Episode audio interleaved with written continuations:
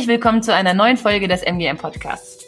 Heute wollen wir uns mit dem Thema digitale Transformation und den unterschiedlichen Perspektiven beschäftigen, aus denen man das Thema betrachten kann.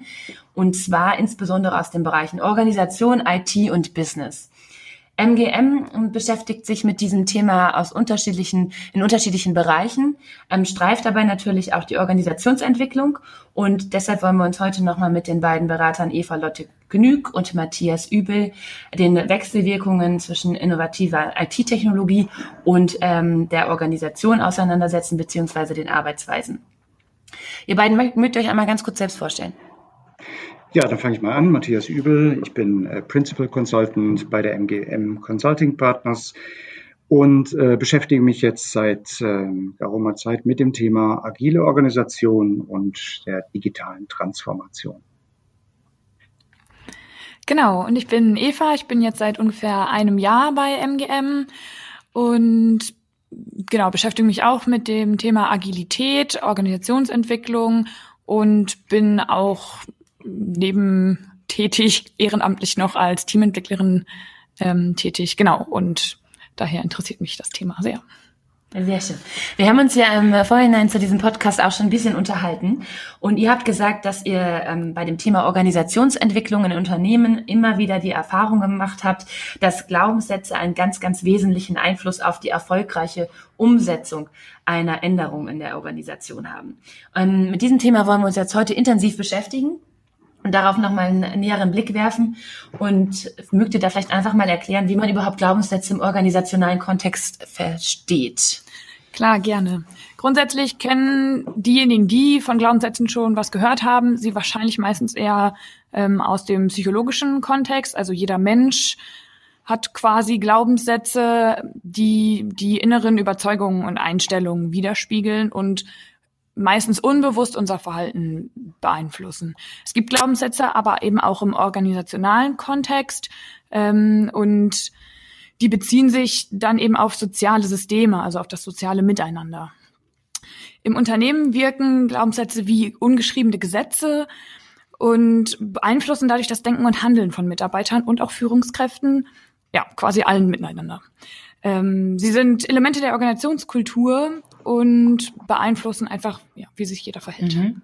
Kannst du da mal ein paar Beispiele zu bringen? Also vielleicht kann sich nicht jeder unter Glaubenssätzen jetzt sofort auf Anhieb was vorstellen. Was könnte denn so ein Glaubenssatz zum Beispiel sein? Genau. Ähm, Glaubenssätze, Beispiele sind zum Beispiel Vertrauen ist gut, Kontrolle ist besser. Oder wer Kommentare im Netzwerk schreibt, ist wohl nicht ausgelastet.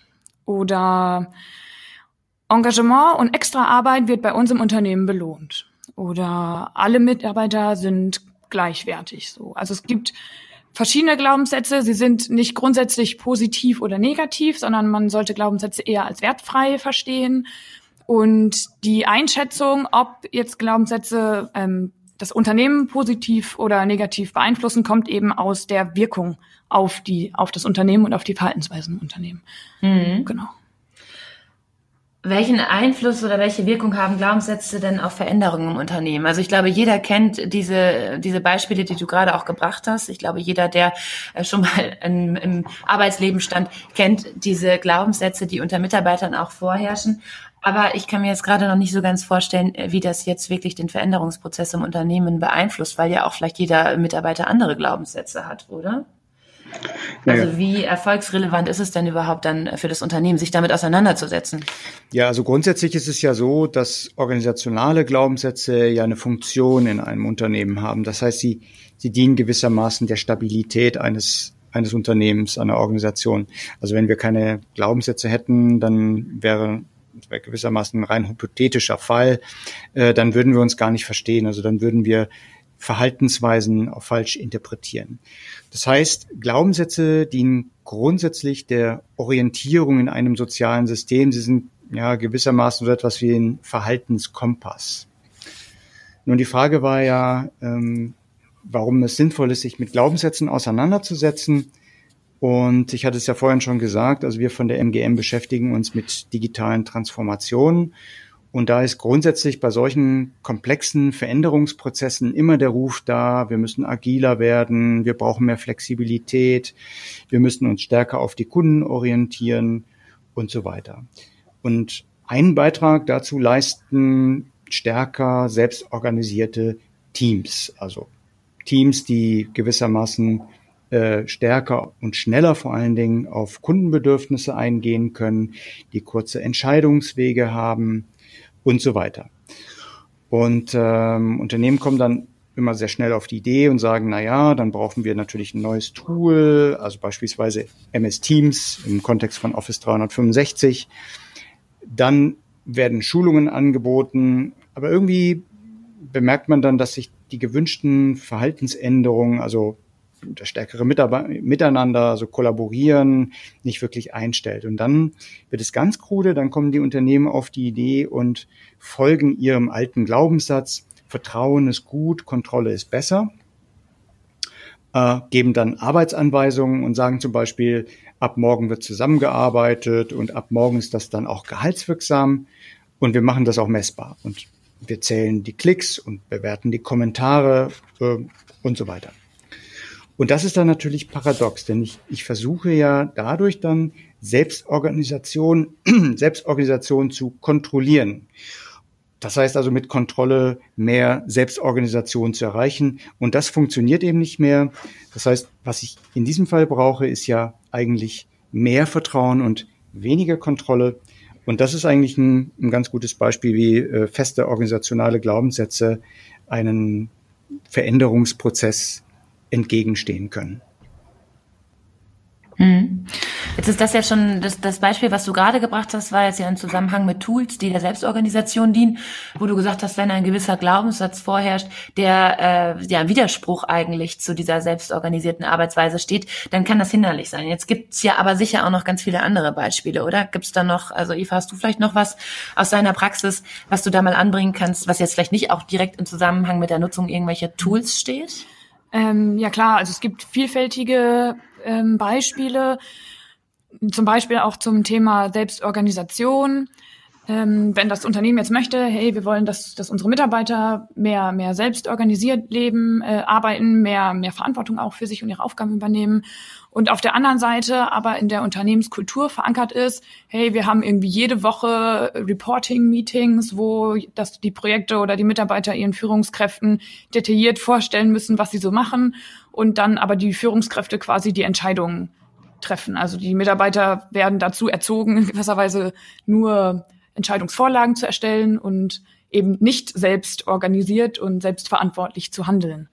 Dann zum Beispiel gibt's auch den Glaubenssatz manchmal in Unternehmen, nur durch internen Wettbewerb entsteht Leistung.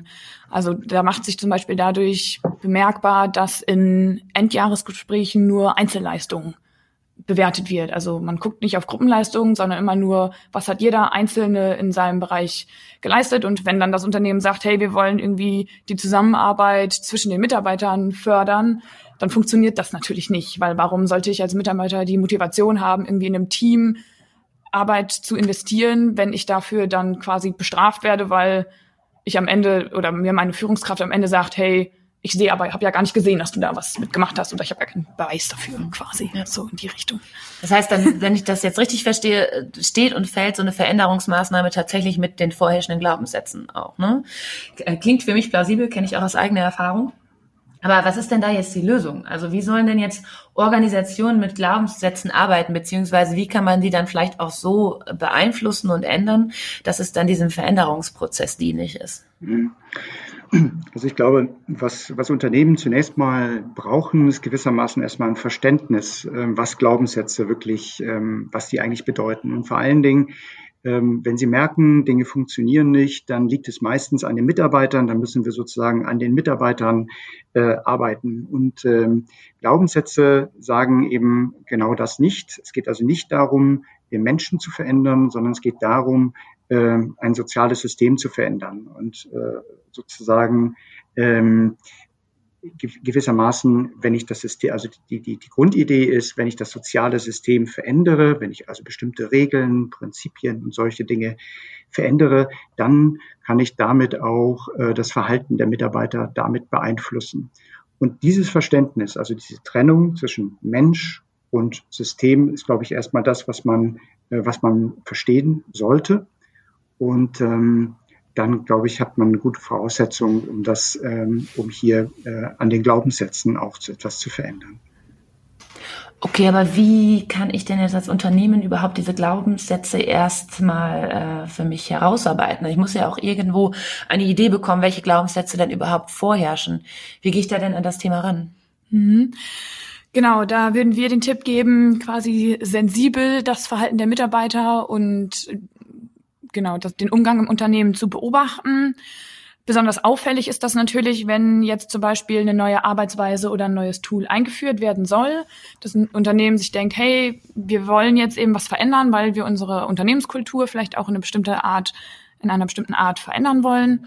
Ähm, und wenn dann eben diese neuen Arbeitsweisen und Tools nicht angenommen werden. Also das funktioniert einfach nicht, die Leute nutzen es nicht so und es ist dann häufig nicht so richtig klar, okay, woran liegt denn das, dass das jetzt eben nicht funktioniert? Und genau das ist dann der Ansatz, wo wir sagen, hey, schaut euch doch mal eure organisationalen Glaubenssätze an, ähm, setzt euch mit euren Mitarbeitern, mit den Führungskräften und allen, die eben in diesem Kontext zusammenarbeiten, zusammen. Ähm, da gibt es dann verschiedene Methoden, um eben herauszuarbeiten, welche Glaubenssätze im, im Unternehmen vorliegen. Ähm, das kann man am besten im Austausch machen und gerade wenn dann so zum Beispiel so, so Sätze kommen wie, naja, das, das können wir ja bei uns im Unternehmen sowieso nicht machen. Oder naja, sowas funktioniert ja bei uns nicht so. Das haben wir schon immer so gemacht. Genau, da, das ist so, das ist dann so eine Aussage, wo man dann genau hinhören kann und sagen kann, ah, okay, jetzt kommen wir, kommen wir den Glaubenssätzen schon näher. Ähm, und an der Stelle kann man dann eben diese herunter, darunterliegenden Glaubenssätze, wie, sie, wie wir sie vorhin schon genannt haben, eben rausarbeiten. Wie zum Beispiel, Mitarbeiter müssen eben kontrolliert werden. So. Und an der Stelle muss man dann aber wieder eben den Schritt zurück machen zu dem, was Matthias gerade gesagt hat und eben nicht sagen, okay, naja, dann kontrolliert doch eure Mitarbeiter weniger, so Führungskräfte verändert euch halt. Ähm, das ist halt schwierig, sondern zu schauen, eben welche, welche Strukturen, welche Prozesse im Unternehmen beeinflussen denn dieses Verhalten so? Also und haben den Glaubenssatz überhaupt erstmal genau, Genau, genau, welche, genau, welche ja. Strukturen ja. festigen diesen Glaubenssatz? Ich habe mich vorhin schon gefragt, wie kann ich die denn ganz bewusst beeinflussen, die Glaubenssätze? Also es ist ja schon mal beruhigend zu wissen, dass man sie aufdecken kann, dass es da geeignete Methoden gibt, um dann auch dann später daran arbeiten zu können. Aber was kann ich denn jetzt als Unternehmen ganz gezielt machen, um eine Unternehmenskultur so zu beeinflussen und zu verändern, dass meine äh, Gesamtveränderungsmaßnahmen im Rahmen einer digitalen Transformation dann auch funktionieren? Ja, also grundsätzlich äh, kann man sagen, äh, also zum, muss man zunächst mal voranschicken, wie es nicht funktioniert, nämlich wie es Unternehmen eben sehr häufig tun, dass sie ähm, gewissermaßen ähm, Verhaltens, mh, mm, Verhaltensweisen proklamieren und sagen, ähm, beispielsweise findet man sehr häufig, so Plakataktionen, wo es ja um die Werte des, der Organisation geht. Äh, da hatte ich letztens noch äh, tatsächlich einen, einen Vortrag darüber gehört, wie das ein Unternehmen macht. Ja, wir machen große Plakataktionen, da schreiben wir dann drauf, wir vertrauen uns gegenseitig. Und das finde ich sehr spannend, weil, weil so also ein Glaubenssatz oder so eine, so eine Proklamation, wir vertrauen uns gegenseitig, äh, ist natürlich dann kritisch, weil ne, wenn äh, wenn es diesen Glaubenssatz gar nicht gibt. Also wenn es gar nicht um Vertrauen geht, sondern eben eher um Kontrolle als Beispiel. Ähm, was wir dadurch erzeugen, sind eher, sagen wir mal, spöttische Reaktionen, die ähm, wir eigentlich in dem Unternehmen gar nicht wollen.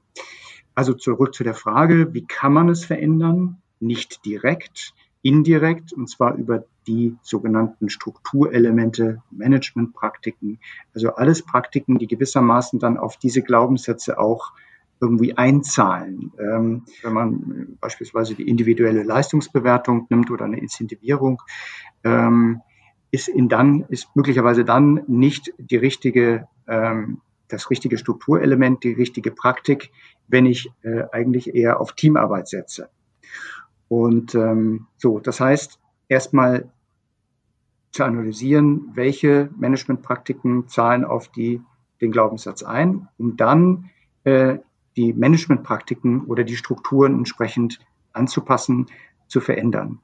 Das würde jetzt im Beispiel einer individuellen Leistungsbewertung bedeuten, wir würden äh, übergehen zur Bewertung von Teamleistung beispielsweise. Ähm, das heißt, grundsätzlich geht es darum, erstmal Strukturen auch mal zu verändern. Also es geht also vor allen Dingen darum, auch erstmal auszuprobieren, weil die Wirkung von Veränderungen solcher Strukturelemente nicht genau vorhergesagt werden kann. Das heißt, ich kann nie genau sagen, inwieweit sich das dann auf die Glaubenssätze äh, auswirkt. Deswegen also ein Tipp, äh, viel ausprobieren, äh, um zu sehen, wie die Wirkung dann, dann ist. Und das Zweite ist, ähm, nicht alles auf einmal, das heißt, äh, iterativ vorgehen, äh, schrittweise zu verändern und vor allen Dingen auch immer begründen. Begründen, warum verändern wir Strukturen, was wollen wir damit, was ist sozusagen der Zweck dieser Maßnahme.